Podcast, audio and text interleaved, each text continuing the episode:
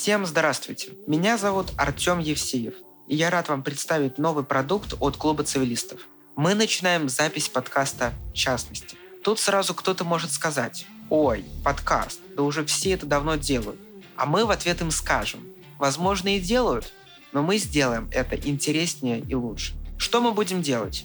Мы будем приглашать известных ученых и практиков и будем с ними обсуждать конкретные узкие вопросы из сферы частного права. Потому что если разобраться в узких вопросах, то можно попробовать разобраться и в более общих. Мы все с вами прекрасно знаем, что юридические споры, обсуждения обычно являются довольно занудными и монотонными. Поэтому мы постараемся сделать наши беседы максимально яркими и запоминающимися, в том числе при помощи юмора. Наш подкаст рассчитан на всех тех, кто интересуется правом. Неважно, вы практик, теоретик или студент. Мы открыты для всех и каждого. Знаниями можно и нужно делиться. А в спорах, как известно, рождается истина. Если у вас будут какие-то комментарии и предложения по нашей работе, смело пишите нам куда только можете.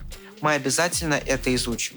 Закончив это длинное выступление, мы приглашаем вас теперь послушать выпуск нашего подкаста. Добрые во времени суток, наши уважаемые э, радиослушатели. Сегодня мы записываем восьмой выпуск подкаста. В частности, меня зовут Артем Евсеев, э, и сегодня мы вам подготовили бомбический выпуск, откровенно бомбический. А, на всякий случай оговорюсь, как всегда, что мы записываем выпуск 27 марта 2022 года, 13.22 а, на часах, вот, чтобы потом нас не притесняли за то, что мы как-то не так чего-то сказали. Вот, а, и Сегодня мы поговорим про деловую репутацию, про дефамацию, про иски о нарушении деловой репутации. А, и сегодня у нас такое расширенное заседание, так можно сказать, потому что, а, во-первых, сегодня этот выпуск мне поможет вести а, прекрасная студентка НИУВШ, факультета права, Карина Аненкова. Всем привет. Да, привет, Карина, спасибо, что с нами. Но и наш гость, которого мы так долго ждали, встречи переносили, это Максим Степанчук, ну, один раз перенесли встречу, да. А, Максим Степанчук, а, партнер адв- а, адвокатского бюро Дель Кредера. Коллеги адвокатов. Коллеги адвокатов, пардон. Спасибо большое, Карина, что уточнила. Сразу по- по- чувствуется твоя аффилиация. Вот. Коллеги адвокатов Дель Кредера. Адвока... Действующего адвоката. Да, коллеги, всем привет. Да, спасибо, Максим, что с нами. Вот, ну и давайте, как всегда, мы начинаем от более каких-то общих вопросов и переходим к частностям такое название нашего подкаста, в частности. Вот. А, Максим, а, расскажи, пожалуйста, нам а, вообще, что в общем плане, что такое деловая репутация? И вообще вот э, очень часто встречаются люди, которые говорят, что деловая репутация и Goodwill – это совершенно одинаковые вещи. Можешь, пожалуйста, развеять какие-то мифы в этом вопросе? Спасибо большое, Артем. Рад всех еще раз приветствовать.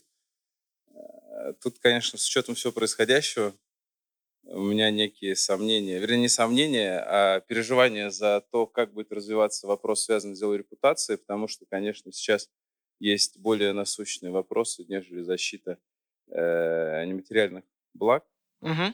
э, и физических, и юридических лиц. Но надеюсь, что мы вернемся в обычное русло и будет вновь важно защитить э, себя от э, того негатива, который на тебя выплескивается на просторах э, информационных э, сетей в самом широком смысле. Так вот, касательно дела репутации, дела репутации, да, мы когда вообще говорим о защите вот, материальных благ по 152 статье, есть несколько защищаемых прав, и дела репутации – это одно из них. И как раз, наверное, интересно то, что честь достоинства – это скорее то, что человек, лицо, да, ощущает о себе и как оно относится к самому себе – то деловая репутация – это немножко другая история, потому что деловая репутация – это то, как к э, лицу относятся вовне, как к нему относятся другие субъекты правоотношений.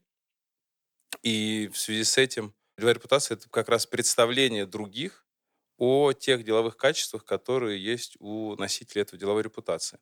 Что касается деловой репутации Гудвилла, то мне кажется, что Опять же, знаешь, вот интересно, как общие вопросы пересекаются с э, вопросами насущными вопросами сегодняшнего дня, потому что, возвращаясь э, к тому, что происходит сейчас, да, у нас сейчас есть законопроект, он не принят, о национализации э, компаний э, из недружественных стран, которые решили прекратить деятельность на территории Российской Федерации.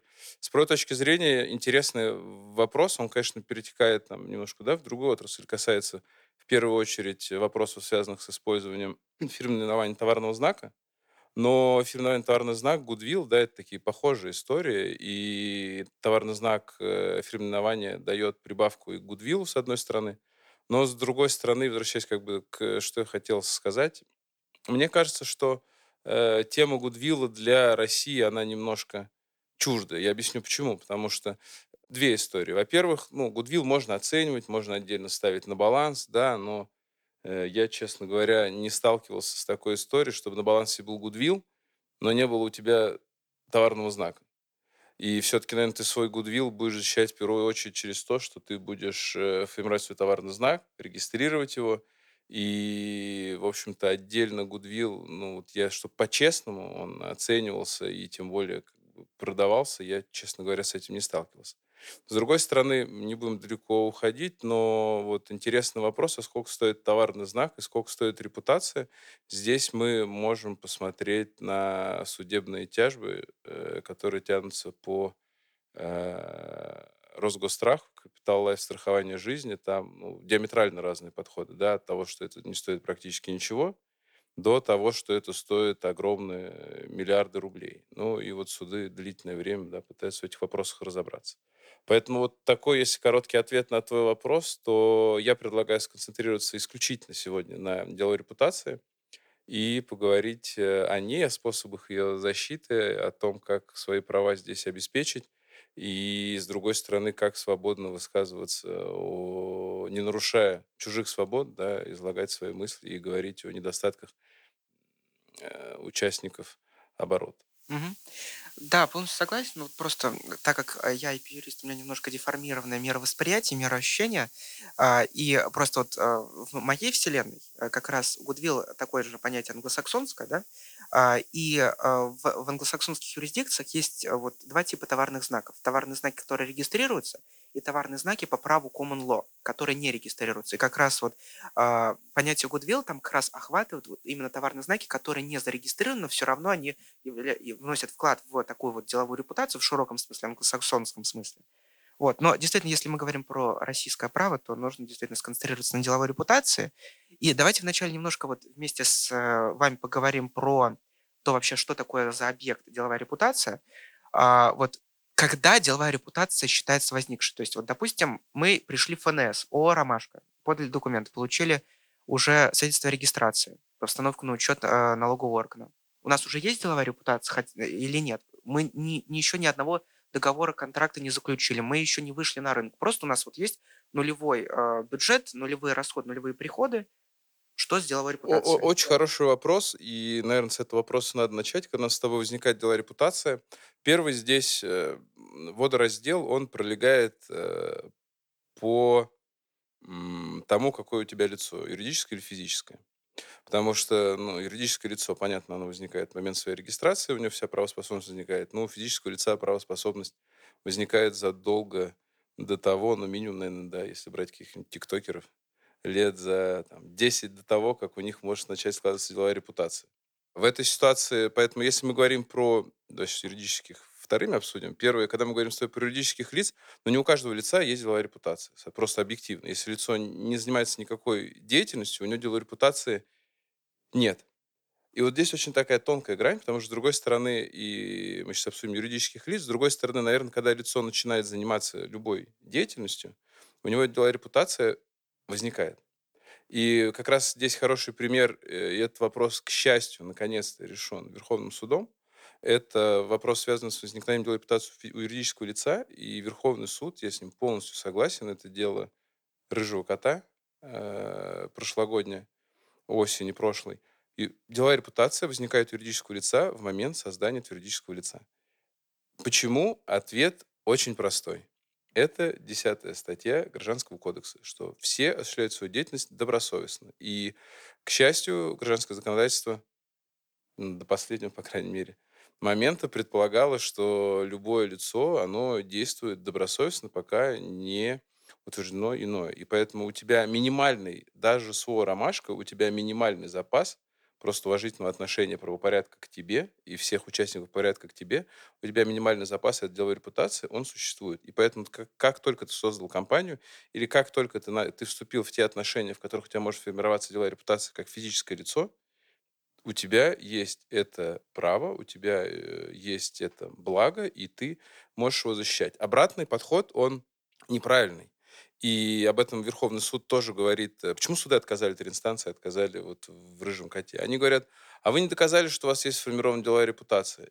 Последствия такого подхода.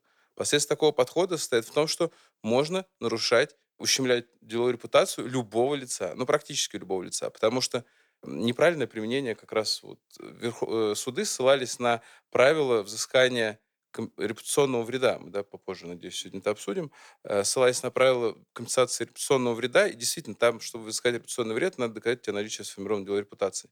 И здесь происходила подмена понятий, и для защиты не того способа защиты получения неких денег, а просто для защиты своей репутации суды говорят, а ты докажи, что у тебя есть сформированная деловая репутация. И тут стоит следующий вопрос, просто если следовать этой логике, стоит следующий вопрос. Как мне доказать, что у меня есть сформированная деловая репутация? Просто для того, чтобы ее защитить.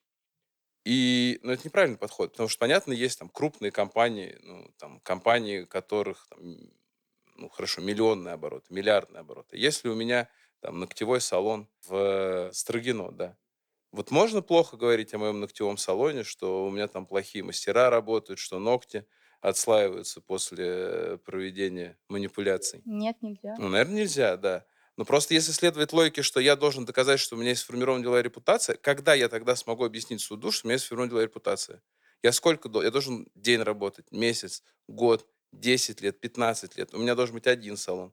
Три мастера, как бы, это не сформированная деловая репутация. А если пять мастеров у меня работают единовременно, это уже, ну, абсурдный подход, который, к большому счастью, дело э, рыжего кота, оно, да, э, на этот вопрос ответило. Второй вопрос. Вообще вот забавно, что э, по деловой репутации формирующими практику делами являются дела, связанные с животными, которые еще как-то и по цвету охарактеризованы. Вот дело рыжего кота – это по вопросу возникновения момента, и ответ правильный. Деловая репутация возникает в момент создания юридического лица. То есть это не входит в предмет доказывания вообще. Есть лицо, есть деловая репутация.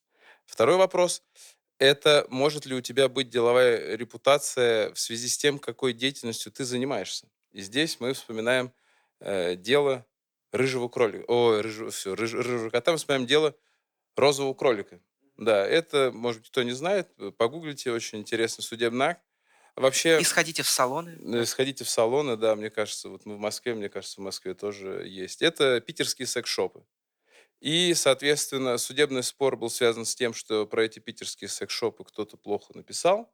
Они пошли в суд, и суды трех инстанций отказали, потому что, ну, вы знаете, опять же, полтора месяца назад более абсурдной казалась формулировка.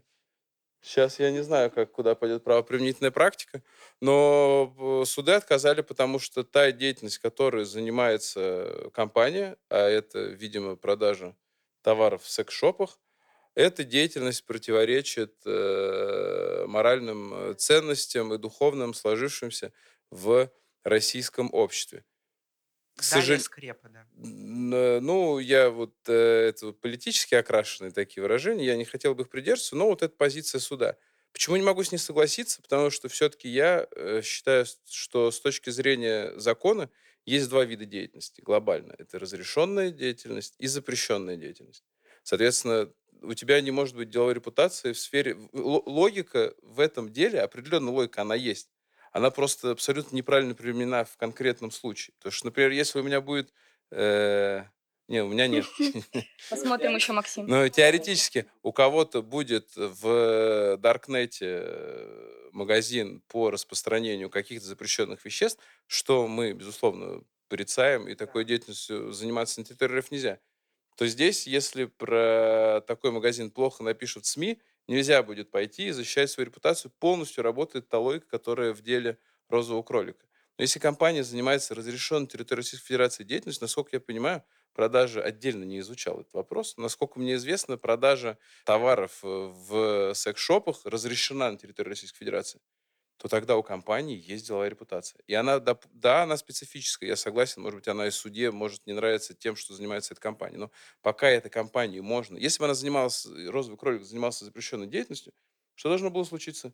Федеральная налоговая служба должна была выйти с иском о принудительной ликвидации компании, поскольку она занимается деятельностью, которая на территории Российской Федерации э, недопустима. Это вот не происходит значит, у них есть своя деловая репутация. Пусть она есть в, повторюсь, в специфической сфере, но она есть, может быть, она и хорошая. Не, не готов, не знаю ничего про деятельность этой компании. Может быть, она хорошая, эта деловая репутация. Соответственно, если про них говорят плохо, там их обвиняли, насколько я помню, в совершении, потак, как можно сказать, потакательство совершения преступлений на сексуальной почве, запрещенных Уголовным кодексом. Но в этой ситуации, конечно, можно, нужно выходить и защищать свое право, и нельзя отказывать, потому что то, чем вы занимаетесь, противоречит э, моральным устоям. Если это противоречит закону, вот мораль, к сожалению, в рамках деловой репутации, а это, это важно, но это не так работает. А да, коллеги, перед тем, как мы перейдем дальше, потому что когда мы будем обсуждать вопрос восстановления прав юридического лица, нужно все-таки объяснить, что все проблемы, которые и в России, и за рубежом исходят от того, каким образом лицу юридическому защищать свое право на деловую репутацию, исходит из операционализации самого понятия. Что такое деловая репутация? Дело в том, что часть лиц уверены, что э, деловая репутация – это именно нематериальное благо. Однако, особенно после вот решений э, ЕСПЧ, наверное, самое знаменитое – это Бузеску против Румынии, или как там по-румынски читается. Дело в том, что у нас точно исходит ЕСПЧ, если это еще вообще актуально об этом говорить, из того, что у нас деловая репутация – это имущество. И несмотря на то, что они реально разделяют в своих э, постановлениях понятия бизнес reputation и goodwill, все равно они все идут к э, вот этому протоколу ЕСПЧ, что это у нас именно имущественное право. Из этого как раз-таки потом будет выходить спор о том, вообще можно ли компенсировать нематериальный вред юридического лица. Ведь мы должны как-то его посчитать. А мы считаем его все равно, сходим какие-то убытки, то какую упущенную выгоду мы понесли, что какие организационные права были нарушены и так далее. И вот просто вот этот вопрос нужно зафиксировать, что есть две точки зрения, которые говорят, что есть нематериальные, нематериальные блага и права у юридических лиц, а некоторые говорят, что это все материальное, и поэтому мы должны идти только по общим правилам убытков. Да. Артем, еще э, э, заканчивая, мы да, определяем деловую репутацию, что хотел добавить, что э, здесь важно понимать, что э, мнение о лице, оно должно быть в сфере именно вот э, деловых активностей. Что это значит? Потому что бывают ситуации, когда юридическое лицо может идти в общую юрисдикцию.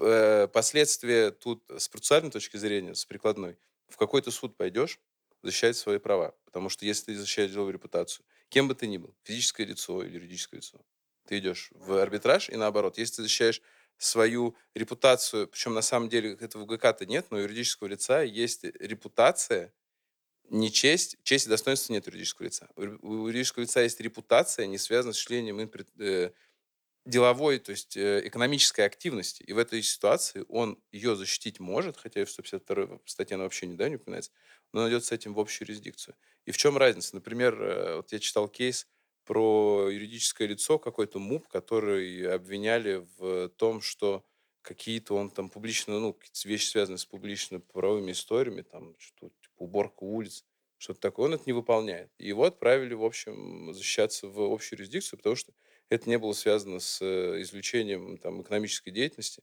Ну и у, у МУПа ну, очень да, ограниченная деловая репутация в целом, потому что у него очень ограниченная э, правоспособность и направление э, вещей, которые он может делать. И наоборот, если э, я, вот у меня нет никакой деловой репутации, решил я с, вдруг начать бизнесом заниматься, создал ООшку, плохо про меня написали, у меня возникает то есть, возможность идти в арбитражный суд как владельца этого общества и в связи с тем, что там пишут. И опять же, если, вот, например, взять э, какого-нибудь э, там, бизнесмена, и пишут плохо про него, говорят, у него три любовницы, пять небрачных детей, это не про деловую репутацию, он идет в суд общей юрисдикции. Пишут плохо же про него, вот у него бизнес э, причиняет там убытки всем, казнокрады, распилы бюджетов, он идет уже в арбитражный суд.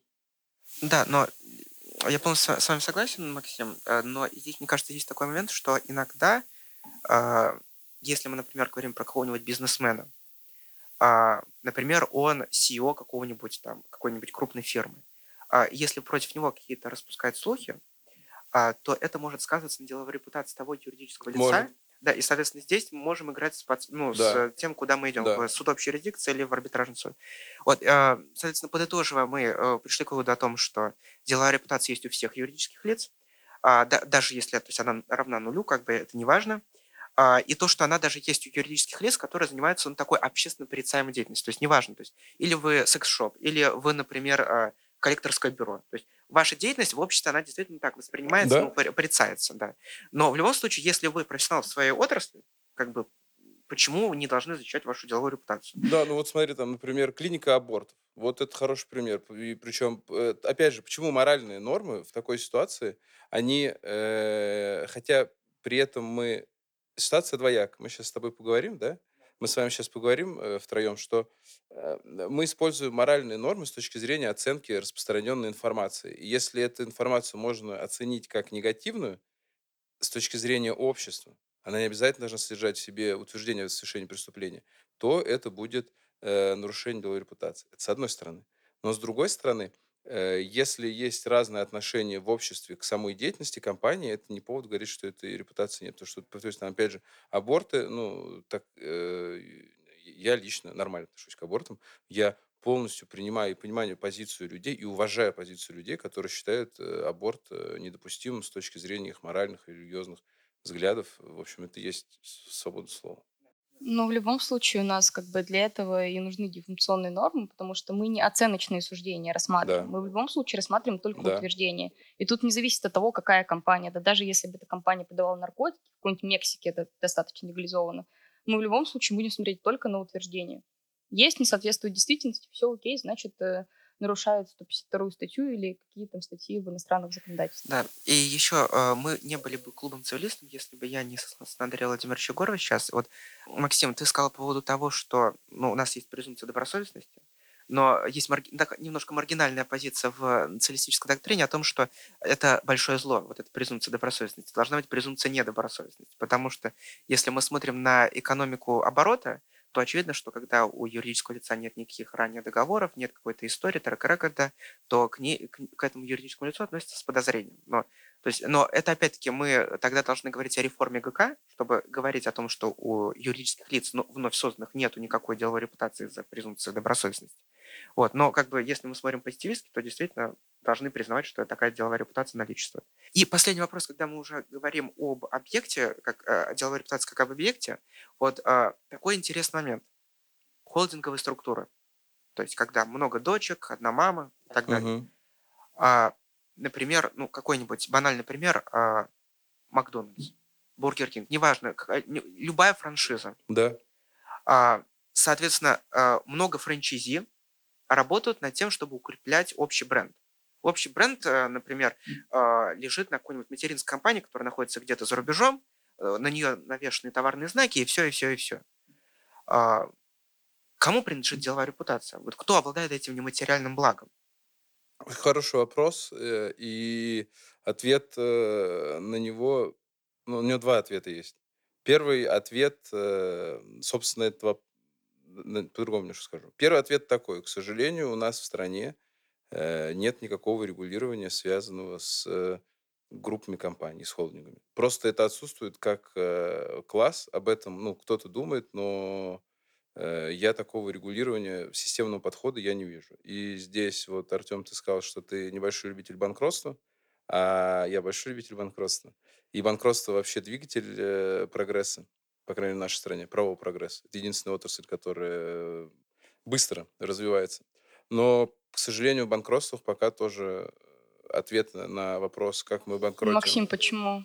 А обзор по субординации? Наконец, хоть более Не, это не то. Я, я, я, я, я про другое. Да, спасибо большое, Карина. Хотел немножко другое сказать. Э, в банкротстве обзор по субординации – это решение частного вопроса при банкротстве конкретного лица, как быть с требованиями других лиц. А здесь э, я к, немножко про другую проблему э, говорю, про то, как подходить к банкротству группы компаний. И, возможно, у нас нельзя банкротить э, компанию как э, группу э, вместе, да.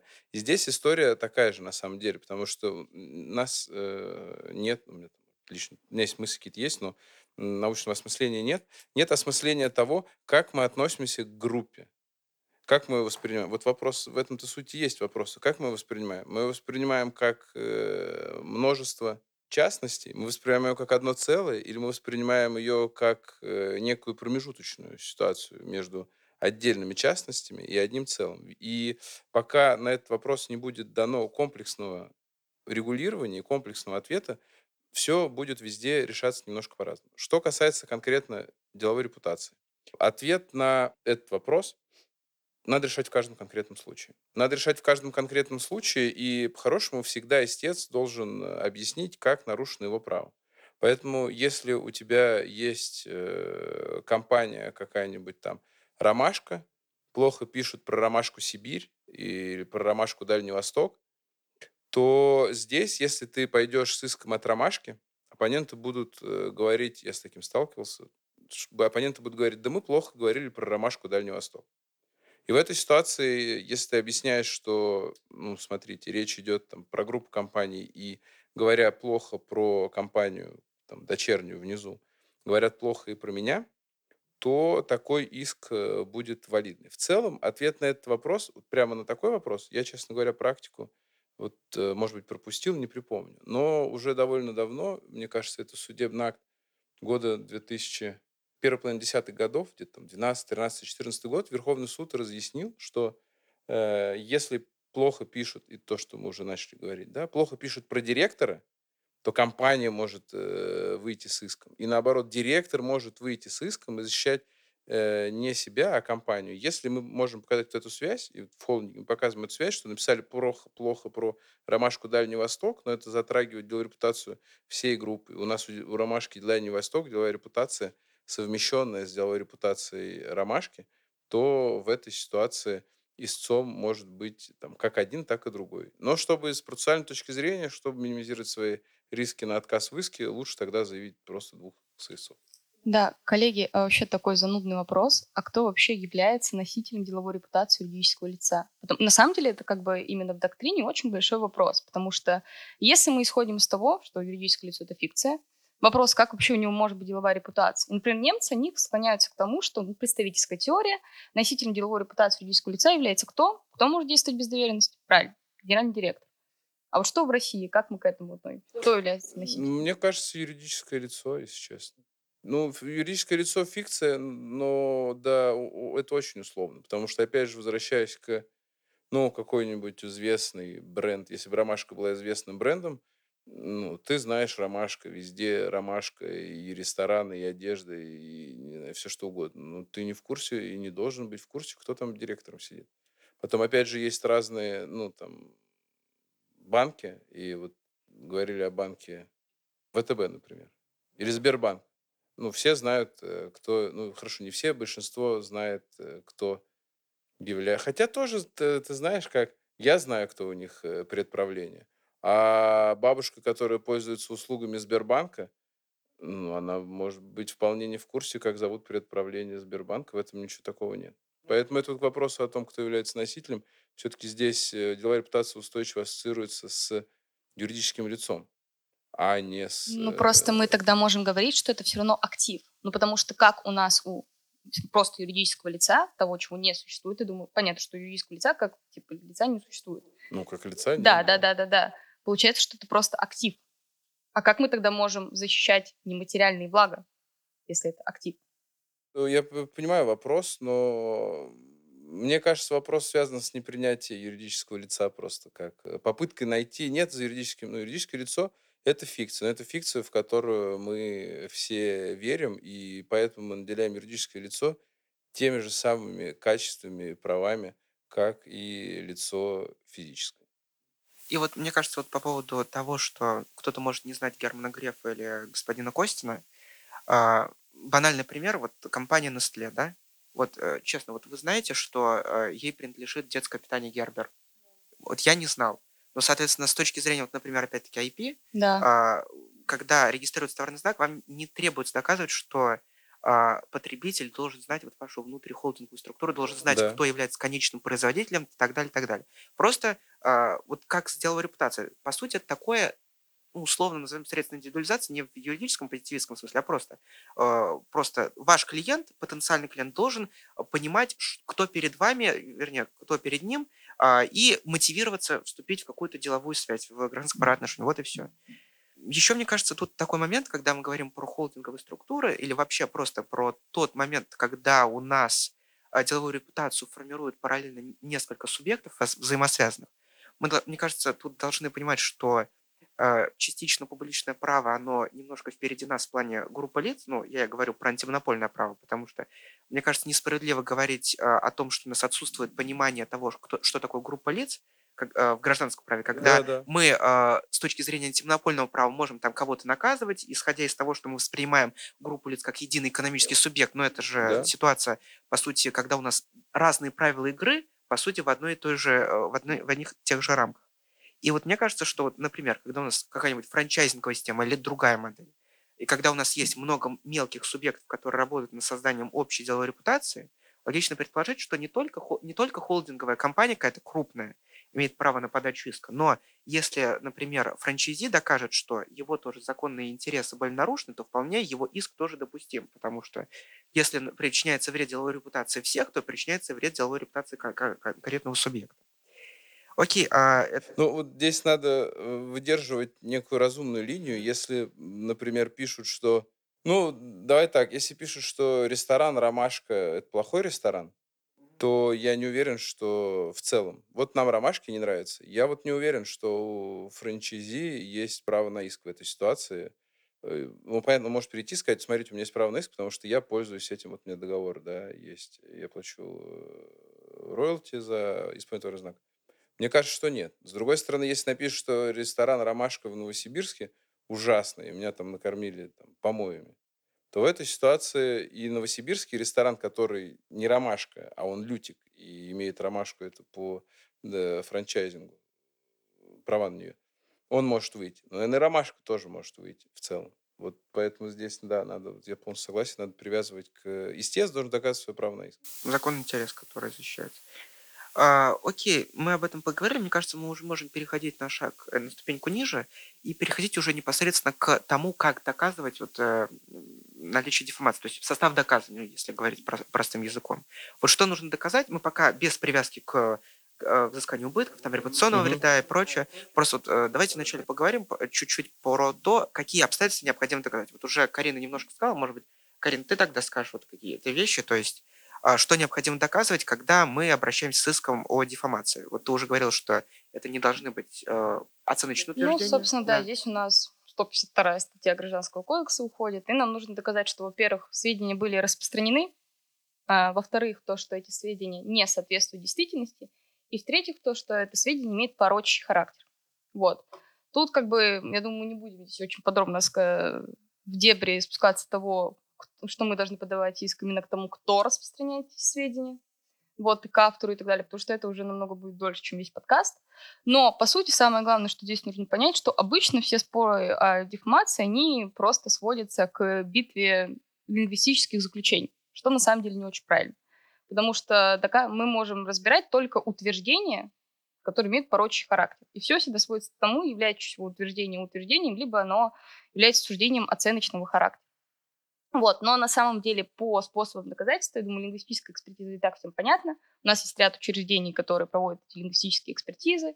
После лингвистической экспертизы можно еще брать одну лингвистическую экспертизу и так далее. Но мне хочется досмотреть другой очень, интерес, очень интересную экспертизу, которая распространена в зарубежном праве, а она, к сожалению, она пока не настолько распространена. И это социологическая экспертиза или социально-психологическая. Ну, я думаю, вот в IP товарные знаки очень часто проводят социологические экспертизы. Да, исследования общественного мнения да, да, и так да. далее. Да. Ну, дело в том, что на самом деле, если мы подумаем про вообще суть споров по товарным знакам и по э, сведениям распространенным, на самом деле общественное мнение намного более важно для информации, чем с товарными знаками. Извини, Артем. Почему? Да потому что если мы... Я, я переживаю за то, что по поводу моей компании распространили сведения, то, конечно, переживаю о том, как, э, как теперь общество, мой потребитель, конечно, будет оценивать а, эти сведения обо мне, как это повлияет там на предложение, на спрос и так далее. И вот за рубежом намного более развита как раз-таки социологическая экспертиза. То есть мы, мы должны показать суду, что действительно сведения, которые распространены, они являются порочными в глазах потребителя.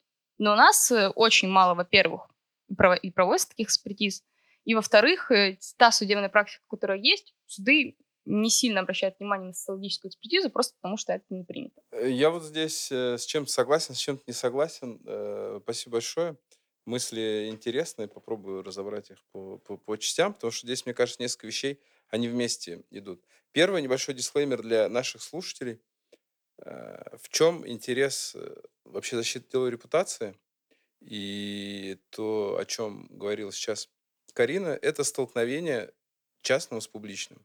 И это прям стык, вот острие э, проблематики, потому что, с одной стороны, у нас у каждого есть э, частное право быть хорошим и в своих глазах, и в глазах других людей. С другой стороны, у нас есть у каждого свое частное право на выражение своей свободы слова. И с точки зрения государства его задача обеспечить публичность. И, и первое благо, кстати говоря, на мой взгляд, в меньшей степени. Это все-таки более частный правовой вопрос. Но вопрос свободы слова – это публичный правовой вопрос, потому что все-таки условия свободы слова – это правило нам устанавливает государство по этому вопросу. Ну, в большей степени, чем частное правовое регулирование там, своей деловой репутации. И в этой ситуации об этом ЕСПЧ как раз говорит о том, что здесь надо очень аккуратно, потому что нельзя с помощью защиты деловой репутации заниматься цензурой и запрещать высказывать э, мнение другим э, лицам. И поэтому здесь как раз мы переходим э, к тому, о чем э, говорила Карина, это порочный характер. Да? Мне кажется, что российское право, почему с, вот такие опросы логические не очень интересуют российское право, мы пошли вообще немножко по другому пути. У нас основной водораздел лежит в вопросе, является ли это утверждением о факте или это является мнением. Потому что если это мнение, можно говорить все, что угодно. Нельзя говорить только в оскорбительной форме. Но оскорбительную форму довольно, ну, там, не так сложно доказать, на мой взгляд. Хотя, опять же, например, слово «дурак», вот хороший вопрос, оскорбительный носит он характер. Ну, вроде Или... по судебной практике, да, оскорбительный. Ну, с одной стороны, да, с другой стороны, я Просторечием общался... является. Но... Я, мы общались недавно с э, лингвистами, и лингвисты говорят, смотрите, сколько раз, раз слово «дурак» употребляется на сайте kremlin.ru. Серьезно? Да. Ну, мне кажется, тут все зависит от контекста. Как да, раз да, вот да, такие вот э, социологические экспертизы, они могут как раз подсветить контекст. И вот да, возвращаясь, да, да, да, да. возвращаясь обратно э, к тому, ключевой вопрос для российского права – это утверждение о факте или это мнение. И в этой ситуации, как это воспринимается обществом, наверное, это не совсем корректно спрашивать у обывателя, потому что это такой вопрос очень специ... специфический. Утверждение это о факте или это мнение. А если это утверждение о факте, то на самом деле э, мы здесь уходим от... Э, порочный характер на последнем месте стоит. Потому что если это не утверждение о факте, это отказ в иске. Если это утверждение о факте, на самом деле неважно, носит он порочный характер или нет. Я поясню почему. Потому что мы, кроме того, что мы защищаем свою деловую репутацию от утверждения о факте, который носит порочный характер, мы еще можем защищать свою деловую репутацию просто от утверждения о фактах, которые не соответствуют действительности. Там немножко влечет, это влечет за собой перераспределение времени доказывания, но это не так важно.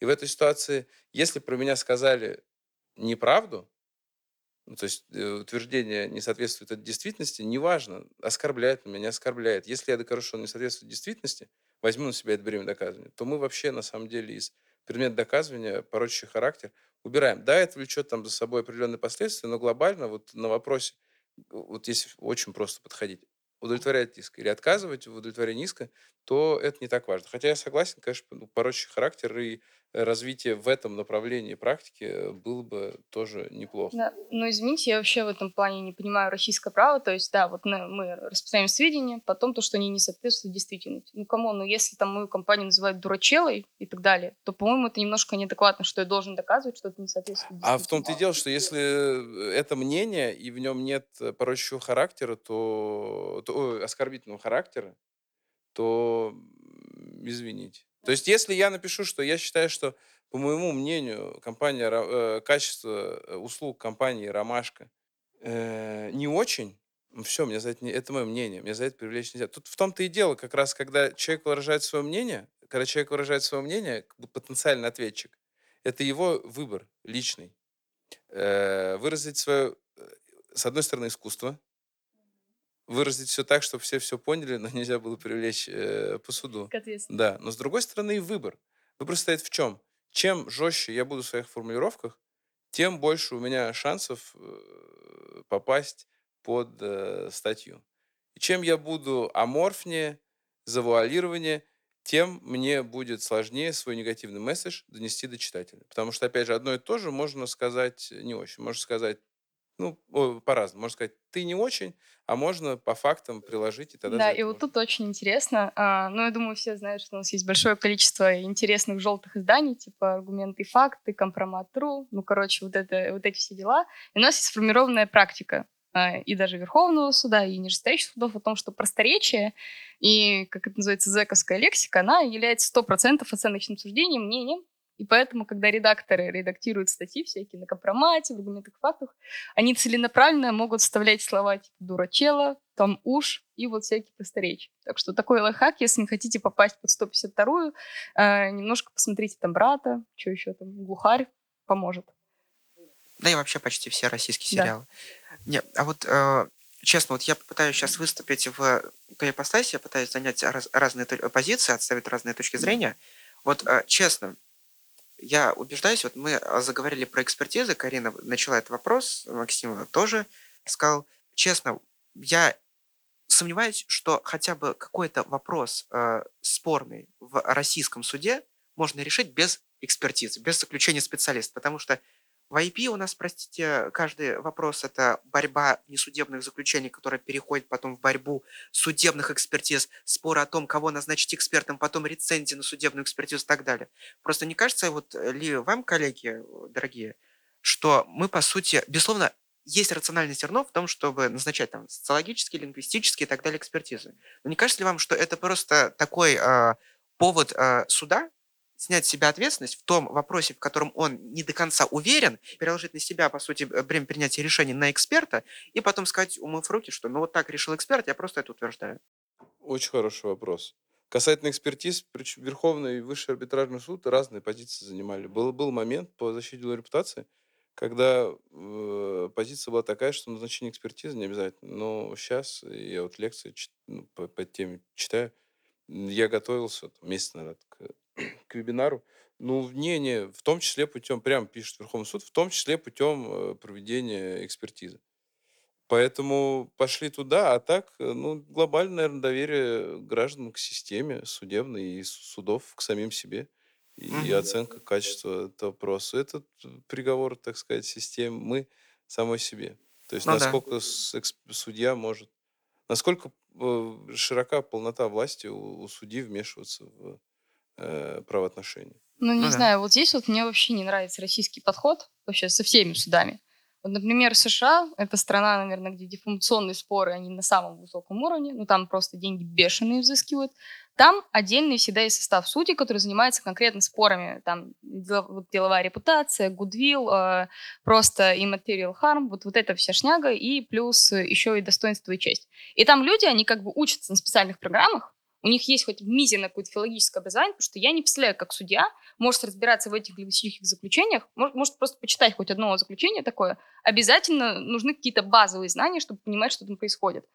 Как бы я ну, 99% я уверена, что у нас у судей нет никакого базового уровня хотя бы образования в этих спорах. Ну, я здесь не соглашусь, потому что, по крайней мере, потому что все города Москвы, но отдельные суды создавать по делу репутации... Я не говорю создавать отдельные суды, Это Максим. проблема 2000 122 года, а в текущем моменте, по крайней мере... Запишем да. этот прогноз. Э, в арбитражном суде города Москвы э, одни и те же судьи смотрят деловую репутацию, поэтому ну, у них есть определенный да. все-таки навык э, вырабатывается. Ну, просто это уровень специализации в рамках уже суда, конкретно да. в суде, да. Но честно, вот я могу сказать, опять-таки, по IP-спорам в а, АСГМе есть три или четыре судьи, которые, которым стабильно передают, а, расписывают дела. То есть как бы специализация есть, просто вопрос, на каком она уровне, но это уже как бы внутренняя материя судебной системы, в которую мы не до конца посвящены.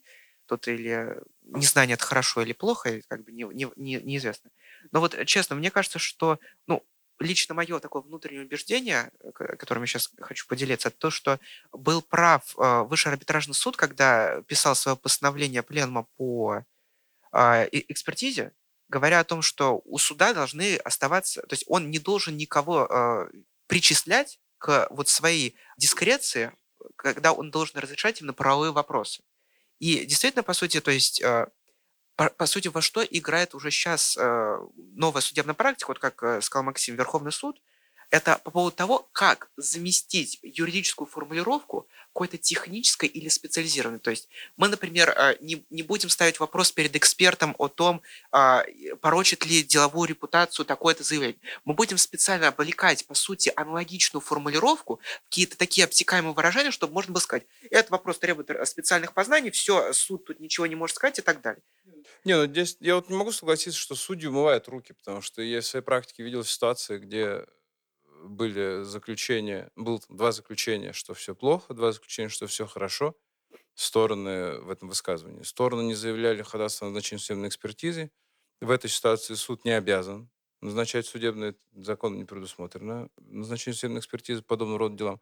И суд, э, исходя из своей оценки доказательств, э, делал соответствующий вывод, соответствует или не соответствует. Мне кажется, что все-таки здесь это уже э, на совести каждого из судей, поэтому здесь полностью суду-то не закрыта м, дорога. Но, с другой стороны, опять же, стороны не лишены права доказывать свою позицию, они несут заключение, это нормально.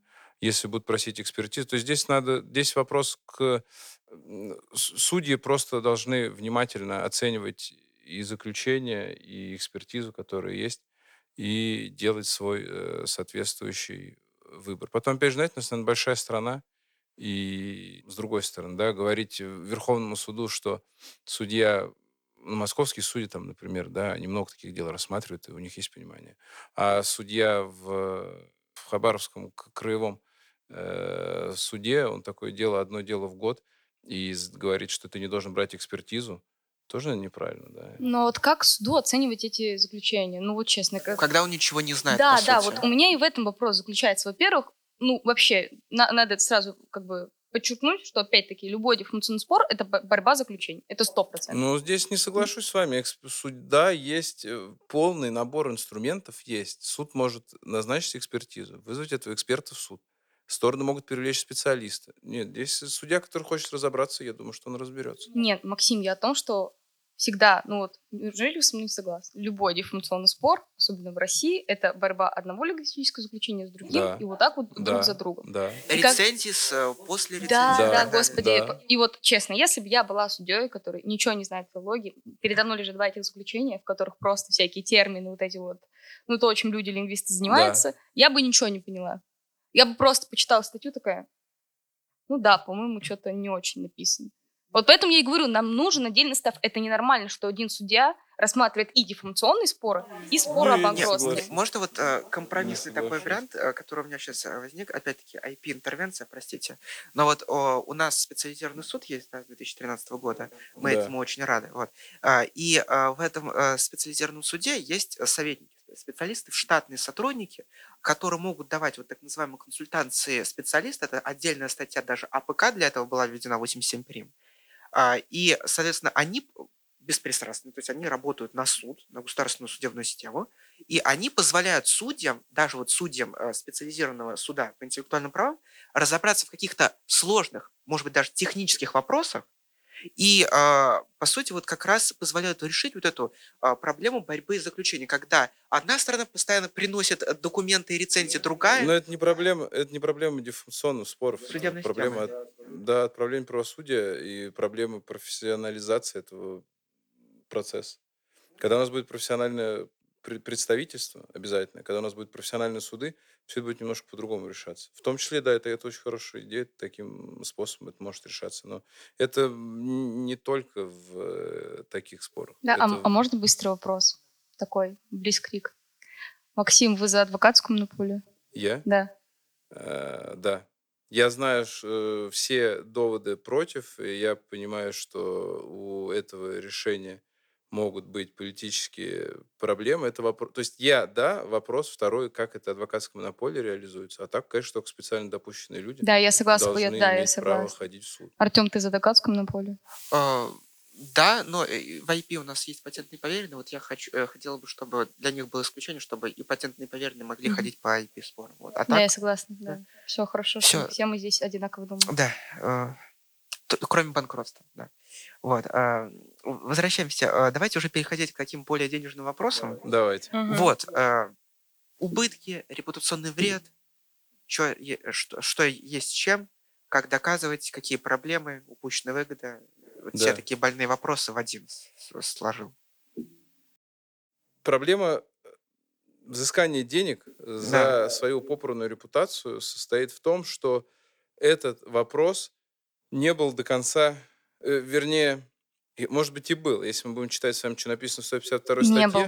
Не, ну в 152 статье написано, что был, как бы. Но это неправильно, это неправильное решение, то, что там написано. Так вот, этот вопрос э, не решили во время, э, во время внесения изменений да, в первую часть Гражданского кодекса, во, мне, во время реализации концепции. Там написали что? Написали, что правила о компенсации репутационного вреда не применяются к юридическому лицу. Из этого можно сделать два вывода либо у юридического лица нет права ни на какую компенсацию, потому что у него репутационно сказал, извините, просто скорее, конечно, морального вреда. Да, морального. Правила компенсации морального вреда не применяется, потому что у него нет моральных страданий. Что, в общем-то, так и есть. И это, наверное, единственная причина, почему это написали, потому что э, нет э, страданий юридического лица. Э, но стара... можно ли ему что-то еще взыскивать? И слава богу, практика идет по тому пути, что да, конечно, можно. Но как взыскивать, тут просто к чему я это начал? К тому, что нормального, нормальное решение в законе должно быть. Я даже знаю, что там надо написать, чтобы это было нормальное решение. Надо просто написать, что у юридического лица есть право взыскивать, и у физического лица есть право взыскивать репутационный вред. Написать это э, компенсацию репутационного вреда. Поэтому что можем взыскивать? Мы можем взыскивать убытки, и мы можем взыскивать э, компенсацию репутационного вреда. А вот как эти вещи соотносятся с собой? Соотносятся да. они с собой таким образом. Убытки мы с вами взыскать не можем, есть исключения, и мы взыскивали, даже в нашей практике мы взыскивали убытки. Проблема просто стоит в том, что убытки мы с вами сможем взыскать, э, статистика, конечно, мной взята с потолка, но по ощущениям в одном деле 100 мы с вами сможем собрать красивый состав убытков и представить его суду. В 99 случаях из 100 мы некие потери несем нашей репутации, но оцифровать их в убытки не можем. Почему? Потому что по убыткам супер строгий, супер сложный состав доказывания. Деликный, обычный там деликный. Да, обычный деликный, да. Нужно доказать причинно-следственную да, связь, учитывая, да, что да. у нас нет единого понимания, какая концепция да. причинно-следственной связи. Тем более, что, понимаете, еще проблема в том, что обычно, мало того, что... Нет, кстати, с реальный ущерб в России очень хорошо работает. Э, если мы с вами возьмем, что сейчас и что было 12 лет назад, это небо и земля, уже дурацких вопросов ни у кого не возникает. Упущенная выгода плохо в нашей стране работает. Да, а вот смотрите, вот такой момент. Вот, допустим, а, например, о Ромашка. Да. Против нее какое-то э, какие-то слухи стали распускаться и прочее. И вот из-за таких вот э, слухов э, с ней расторгли, например, госконтракт. Ну или просто любой договор. И, например, в письме о расторжении, там, ну, когда... Ну, например, это идеально, да, да. Да, и там было бы, например, оговорка или ну, просто... так не бывает. Например, так не бывает, такого нет. Да. Но факт расторжения есть. Да. А, например, односторонний отказ или еще судебный порядок, не дай бог. Вот. А, и как быть? То есть формально так, у нас не, должны... это, это идеальная ситуация. Таких ситуаций просто на практике не бывает практически никогда. Если вы можете показать, что именно из-за распространенной информации вы несете потери, тогда вам очень просто взыскивать свои убытки. Я взыскивал... У меня была ситуация, где мне отказались продлять из-за действий из-за действий участника, участник минор писал плохие письма про нас всем контрагентам, и у меня очень крупный контрагент написал, я с вами продлять договор на следующий год не буду из-за того, что вот так вот и так вот о вас пишет ваш миноритарный участник. И в этой ситуации мы взыскали э, эти деньги, как э, общество взыскало упущенную выгоду с этого гражданина. Но мы там шли не по деловой репутации, мы там шли по нарушениям своего... Что он нарушил? Да? Мы показывали, что он нарушил свои обязательства действовать разумно, добросовестно в интересах общества. В интересах, да. да. Но глобально мы там плюс-минус защищали э, вот э, в той же сфере. Но так не бывает, потому что я защищаю интересы по деловой репутации, я сталкиваюсь с тем, что э, получить такие письма, ну, такое иногда случается, но глобально ну, никто не пишет, тем более на бумаге, и мы не будем с вами работать, потому что про вас плохо написали в статье э, «Вестник э, Забайкалья». Ну, да. Нет. Не, а вот если, например, просто фактор расторжения, там никаких писем, ничего такого Причин, ну, поэтому мы не можем. Так, вот да. тогда вот ну, невозможно не будет установить причинно-следственную да, мы не связь. работаем, потому что это причинно-следственной связи нет. Ну, подождите, вы здесь немножко подменяете понятие. Еще раз. У нас есть два способа в соответствии с обзором Верховной практики номер один после дела вот этого Альфа-банк против ИД Коммерсант. Есть два способа. Да. Убытки да, и да. нематериальный вред.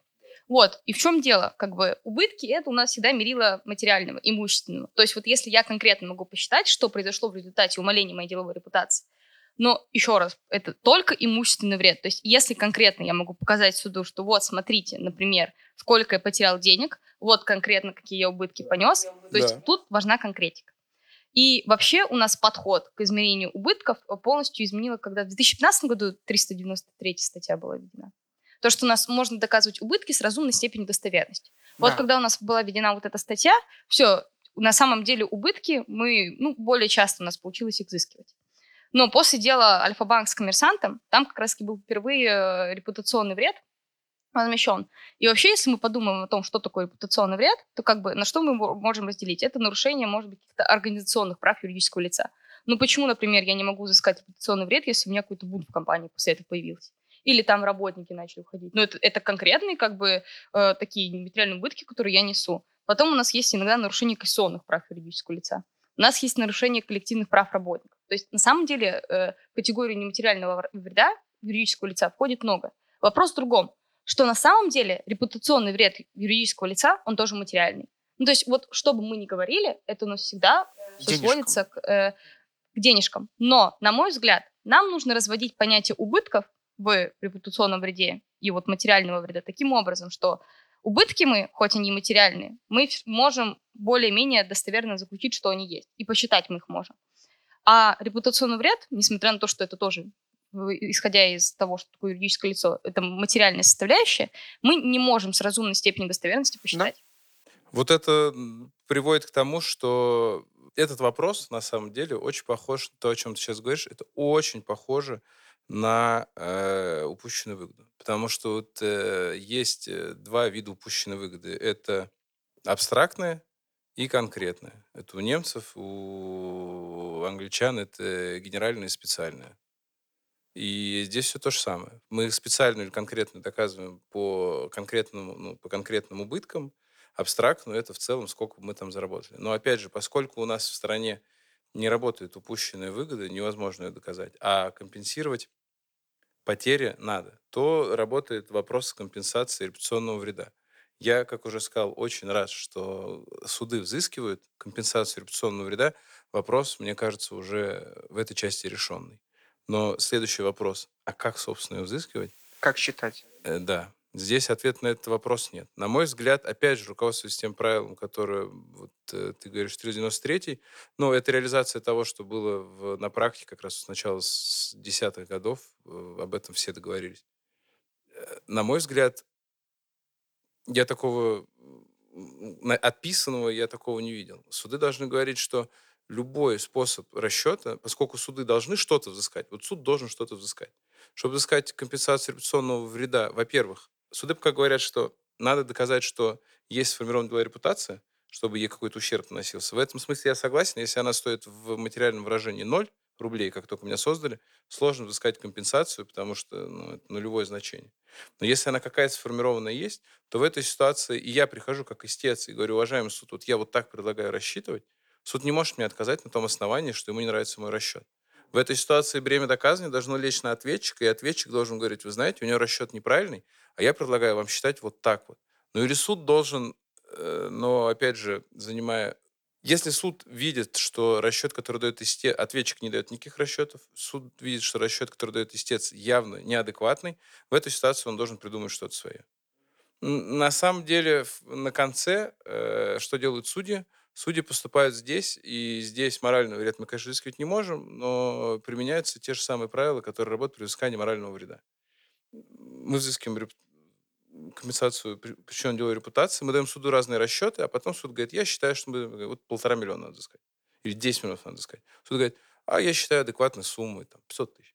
И он не объясняет, как он взыскал эти 500 тысяч рублей. А это не противоречит каким-то общим принципам, что ну, э, суд должен обосновать Суд а, обосновывает с учетом принципов э, разумности. Суд считает, что 500...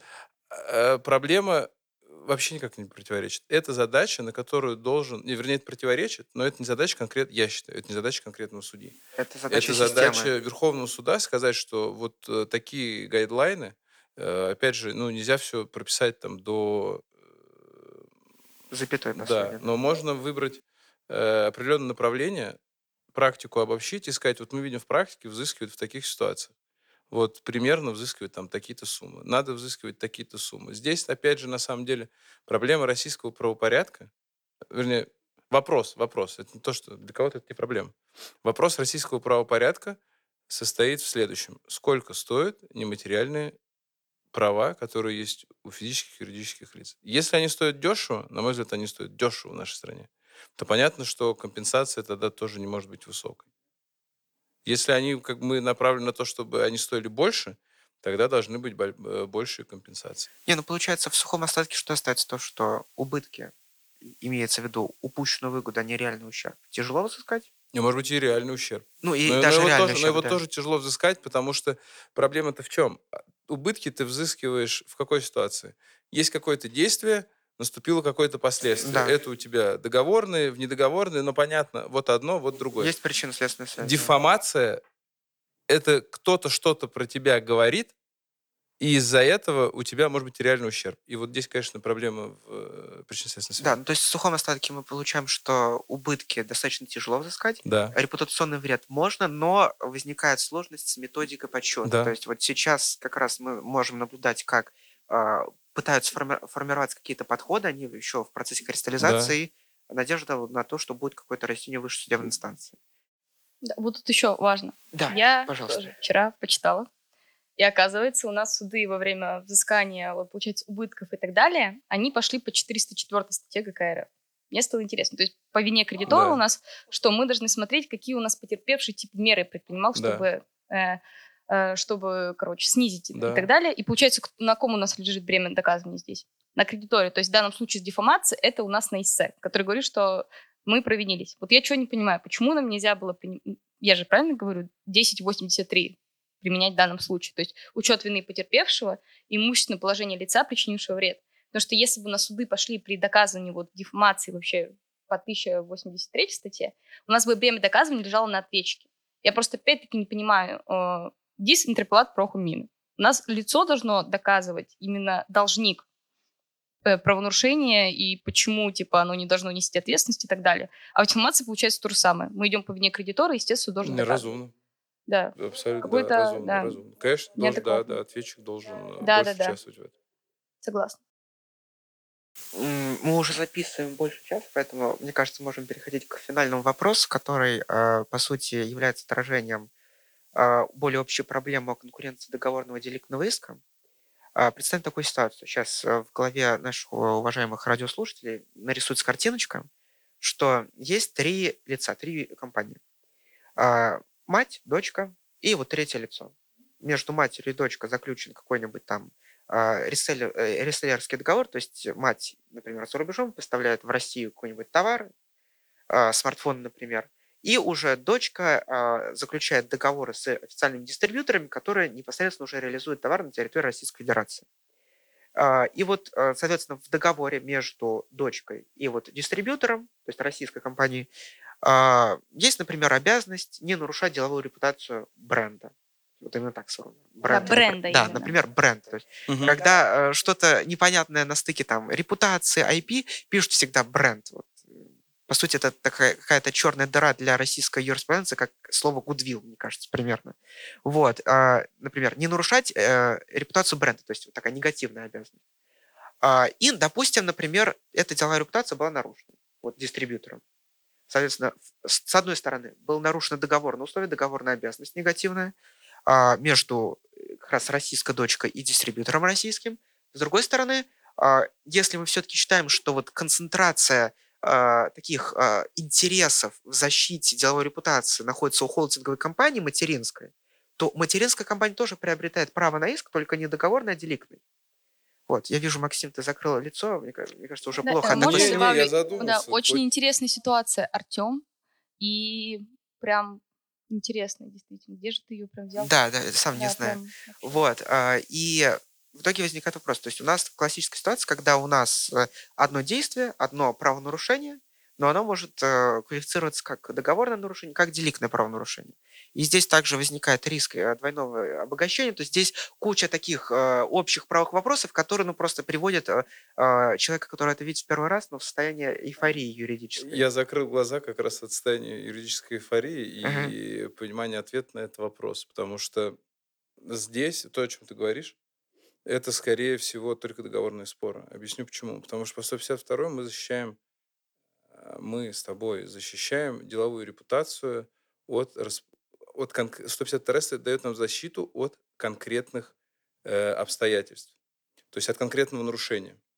Когда, например, я могу нарушить твою деловую репутацию, если я выскажу, возвращаясь да, назад, если я выскажу свое оценочное суждение о том, как ты ведешь свой бизнес, я твою деловую репутацию, безусловно, нарушаю, но такое нарушение не э, подлежит судебной защите. Ну, это как я могу оскорблять твои чувства моральные, ну, говоря, да. например, что аборт это хорошо или плохо. Ты, ну, да. ты оскорбляешь, в суд ты не можешь пойти. Ну, да, это мнение, по да. сути, такое. Ну, и здесь то же самое. Если я не совершаю составы, которые формируют самостоятельно 152 я не могу идти тогда э, с э, недоговорными требованиями. В твоей конструкции у меня есть два договора, и в рамках этих двух договоров, если их правильно сконструировать, я думаю, что можно идти защищать свои права. Я поясню. Потому что если я материнская компания, я хочу с кем-то посудиться, и у меня э, российский э, пользователь бренда нарушает принципы и философию и миссию моего бренда, то я должен